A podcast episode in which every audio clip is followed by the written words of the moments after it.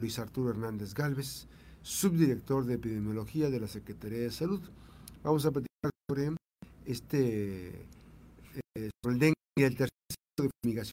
¿Cómo estás? Muy buenos días, qué gusto tenerte por aquí. Hola, buen día Max. Eh, muchas gracias por la invitación. Un gusto estar aquí con ustedes brindando información a toda la población. Muy importante, doctor, que nos compartas información toda vez que, bueno, pues estamos en el mero de, la etapa complicada. Viene el tercer, la tercera fase de fumigación. ¿Cómo está el dengue en estos momentos? ¿Qué es lo que podemos decir del dengue? Casos, este, si hay ya se les llama, ya tiene otro tipo de clasificación, ¿verdad? Es correcto. Nos, como tú lo mencionas, nos encontramos en la etapa más álgida, en, pues, con palabras coloquiales más sabrosa de, del dengue, ¿sí? Este, en esta etapa en la cual nos encontramos en temporada de lluvias y que eh, ya por fin nos está lloviendo en, en cuestiones de, de, la formación de, de, tormentas tropicales y de huracanes que han estado impactando a la, a la, entidad que nos dejan cierto acúmulo de agua, pues todos, toda esa agua que, que, nos ha estado dejando, más el acúmulo de recipientes que tenemos en casa, eh, nos hacen propicio el espacio para la formación de criaderos, para la reproducción del mosco. Recordemos, y muy importante para toda la población, que el mosco eh, es, un, es un pequeño animalito que vive en nuestras casas y no sale de nuestra casa. Entonces, si él tiene dónde comer, dónde refugiarse, dónde reproducirse, ahí va a estar. No va a salir de nuestro hogar. Entonces, ¿qué es lo que debemos de hacer para poder nosotros eliminar este, este mosco, este, este animalito que, que nos puede causar enfermedades como el dengue, zika o chikungunya? Lo que debemos de hacer es eliminar criaderos. Y para eso es que nosotros hacemos el llamado a toda la población para que se sume a este esfuerzo en, en, en, cuestión este, de la eliminación de los criaderos y la, la, el apoyo para disminuir la cantidad de la población de, de de mosquitos que pueden transmitir estas enfermedades transmitidas por vector, como es el dengue, zika o chikungunya, que, que, ya las había mencionado. Y este para que hagan limpieza de sus patios, de sus jardines, eliminación de cacharros, uh -huh. cualquier recipiente que ya no utilicen que pueda contener Cualquiera agua. Cualquiera nada más para que sea una dimensión, doctor, hasta una corcholata. Exactamente, hasta una simple corcholata nos va a ser el lugar perfecto para que se reproduzca el mosco. Uh -huh. Recordemos que eh, el mosco tiene pues sus cuatro etapas de, del ciclo de vida, que va desde el, el, huevecillo, la larva, la pupa y el mosco adulto. El huevecillo obviamente lo vamos a ver pegado en las paredes del recipiente. Este, y que eso se activan cuando, cuando nuevamente, entran, o sea, queda un recipiente y puedan quedar los huevecillos, se activa otra vez con el agua, ¿no? Exactamente, se activa otra vez con el agua. Ellos los dejan estratégicamente pegados a las paredes, eh, cerca de, del agua, para que con la primera lluvia, con cualquier movimiento que tenga, nazca el, el huevecillo. Y se va a formar la larva. Esta larva que coloquialmente conocemos como los maromeros, por la gran yeah. actividad que tiene, que se la pasan dando vueltas en el agua, es la larva del mosquito, la cual podemos ver en nuestros recipientes, incluso nuestras pilas que no se encuentran tratadas adecuadamente al agua, este, abate. con abate exactamente. Eh, vamos a ver cuánta, cuánta cantidad de larvas y este, una vez que pasan a la siguiente etapa de vida, que es la pupa, que es una larva un poquito más este, grandecita, con una cabecita ya, eh, estamos hablando de que ya le quedan dos a, a tres días para convertirse en un mosco adulto. adulto. Ahora bien, eh, ¿por qué la importancia de nosotros de, de, que les mencionara todo este ciclo de vida? Porque hay dos formas en las cuales nosotros podemos impactar para el control de los vectores. Y ojo, muy importante. Son dos formas. Una son las, las acciones físicas que nosotros podemos realizar y las otras son las acciones químicas. Nosotros como Secretaría de Salud y como área de, del Departamento de Vectores del Gobierno del Estado de Colima, tenemos incidencia o nosotros actuamos en la, en la fase este, de eliminación química, pero la población...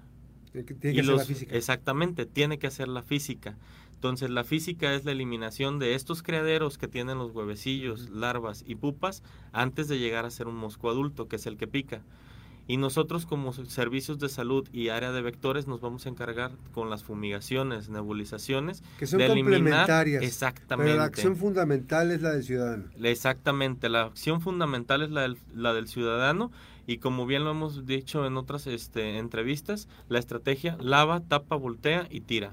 Esa estrategia es reconocida a nivel mundial a través de la Organización Mundial de la Salud, en donde nosotros lavando, este, volteando, tapando o tirando los, los, los recipientes que puedan contener agua o cacharros que puedan contener agua y que ya no necesitemos, vamos a eliminar en gran medida los criaderos para, que sirven para la reproducción del mosco y ya con las acciones químicas que son complementarias de, este, de la fumigación, vamos a atacar al mosco adulto que va a picar.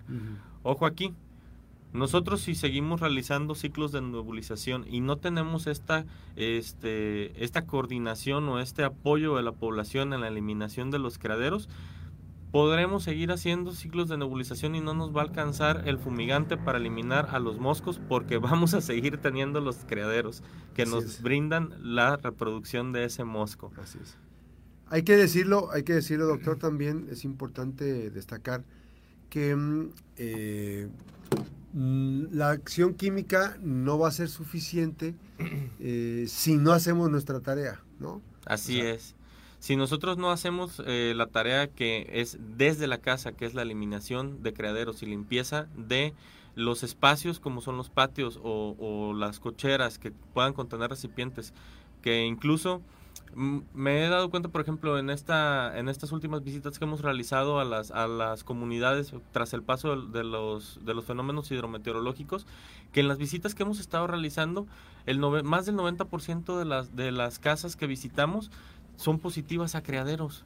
Entonces, estamos hablando de que un gran porcentaje de la población de Colima tiene este de las localidades que visitamos tiene criaderos en casa este, desde el recipiente que utilizan para darle de, tomar agua al perro, con, el recipiente que con el que regamos la si, calle. No se está, si no se está lavando constantemente, exactamente, eso es un foco de infección o, de reproducción para, para el mosco. Entonces, todos esos recipientes está bien que tengamos el trastecito para el perro, para este regar la calle, etcétera, los trastes que nosotros vayamos a utilizar, pero una vez que los dejemos de utilizar, hay que lavarlos, y, voltearlos, para que no acumulen agua y se pueda reproducir el mosco.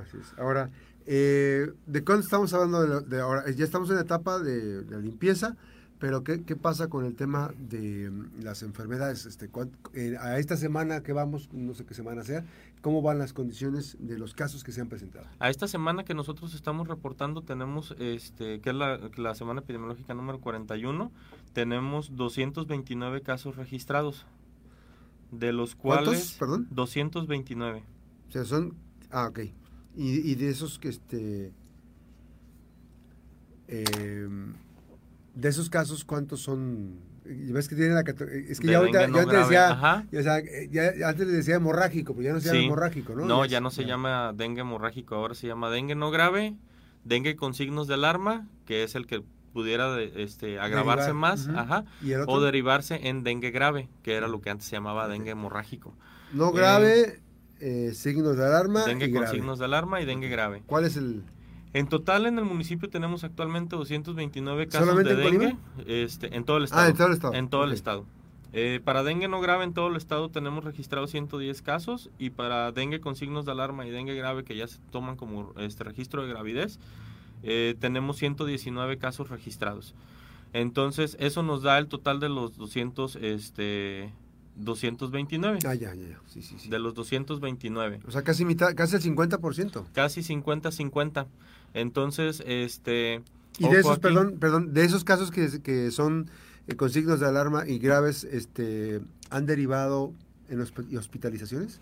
Sí, generalmente los, los, casos de dengue con signos de alarma y dengue grave son casos que ya se encuentran hospitalizados eh, por alguna sintomatología que presenta o este como, como la sintomatología es muy florida, por así, decirlo, eh, disminuyen las plaquetas, empiezan con sangrados, entonces inmediatamente van a atenderse las personas a una unidad de segundo nivel de atención. edades aproximadas de personas que están las, las personas que están enfermas, este, que tienen enfermedades.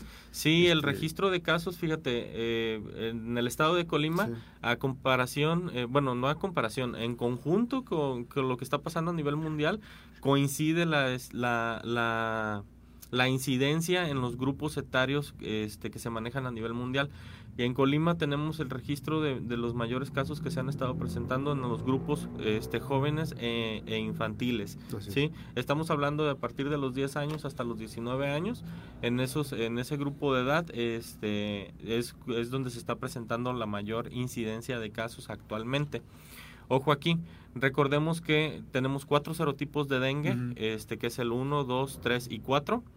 Y este de, de estos este, serotipos, las poblaciones adultas tenemos este tenemos inmuno y perdón tenemos inmunidad. Una vez que ya nos da que ya nos da el dengue este ya no ya no nos volvemos a enfermar de ese mismo de ese mismo serotipo. O sea nos da otro. sí tú creas una memoria inmunológica y, ya no ya no te, es, de por vida ya.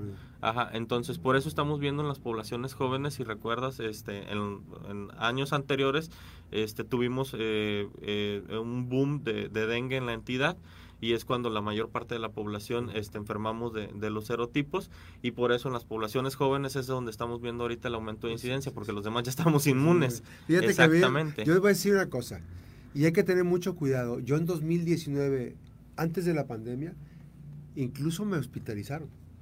Me bajaron las plaquetas hasta 18 mil. Sí. Entonces es una situación muy, muy complicada de ahí de tomar las cosas, o sea, no tomar remedios caseros, hay que ponerlos en manos de los especialistas. Exactamente. La enfermedad del dengue es muy este volátil en cuestión de, de, un buen manejo o, un manejo inadecuado o un tratamiento eh, que no llegó de manera oportuna. Entonces, al mínimo eh, signos o síntomas que nosotros presentemos en los cuales pueden ser fiebre, dolor de cabeza, dolor muscular, dolor articular, malestar general, incluso la aparición de ronchas detonadas por esta fiebre, hay que acudir al médico y para solicitar la atención médica y que nos hagan todo el protocolo de estudio para determinar si tenemos dengue o no y que nos capten en una etapa temprana de la enfermedad y que nos categoricen como un dengue no grave, nos den nuestro tratamiento, nuestro seguimiento y podamos salir de la enfermedad sin ningún problema. Un dengue se puede complicar e incluso causar la muerte. Exactamente, un dengue puede complicarse este, e incluso puede llegar a, tener de, desenlaces fatales. Y si te fijas, la solución es muy sencilla. es, una solución muy sencilla, que es limpieza en nuestro hogar, eliminar criaderos y eh, atender las, recomendaciones de los servicios de salud a través de las, de las redes sociales. Doctor, ¿cómo se siguen las rutas? ¿A dónde pueden seguir las rutas? ¿En qué parte están el, el, la calendarización de las rutas? ¿O son las rutas en función de, de los sitios donde ustedes tienen este, detección de cómo se está comportando el entorno? Para este tercer ciclo de fumigación contra el mosco transmisor del dengue, que chikungunya, nosotros tenemos este, la temporalidad del 23 de octubre, que fue el día de ayer. Ajá, ayer iniciamos hasta el 10 de noviembre del 2023. semanas, casi tres semanas. Casi tres semanas, este, aproximadamente. Entonces, este, esta calendarización la pueden encontrar en las redes sociales de la Secretaría de Salud a través de de Facebook, Twitter, este, etcétera, ajá, en Secretaría de Salud Colima, sus redes oficiales, y ahí pueden ver todo el calendario. La, la ruta que actualmente se está trazando para hacer esta este recorrido, este, este recorrido del, tercer ciclo de fumigación es con base a este, los sitios de, que históricamente tienen mayor incidencia y con base a los municipios prioritarios que nosotros tenemos identificados ya por la este, transmisión activa del dengue históricamente hablando. Vuelvo a insistir, eh, las acciones químicas de la Secretaría de Salud son una parte yo digo que es la mínima parte. Exacto. Porque finalmente eso es para captar alguna situación de los mosquitos que ya están adultos. Pero la parte fundamental sigue siendo de nuestra parte y hay que tener mucho cuidado. Así es, así es. Este, el llamado a la población es que nos apoyen con la estrategia lava, tapa, voltea y tira.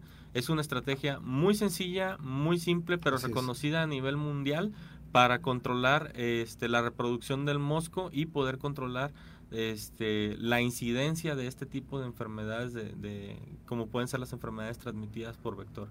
Dengue, Zika o chikungunya. Recordemos que el dengue este, puede complicarse, puede llevar a desenlaces fatales, pero la solución está en nuestro hogar. Nosotros la tenemos en nuestro domicilio. Gracias, doctor. Siempre es un gusto tenerte por aquí. Gracias. Las buenas noticias también son noticias y noticias eh, en las que podemos colaborar y contribuir nosotros como sociedad es fundamental. El doctor Luis Arturo Hernández Galvez, subdirector de epidemiología de la Secretaría de Salud. Es todo por hoy. Les saluda Max Cortés, gracias a mis compañeros y compañeras de Manzanilla, 96.1 Noticias, 92.5 Noticias aquí en Colima, Rubén Tapia en controles técnicos y Aira Batista en la producción. Soy Max Cortés. Está usted veraz y oportunamente informado. Gracias, pásela bien.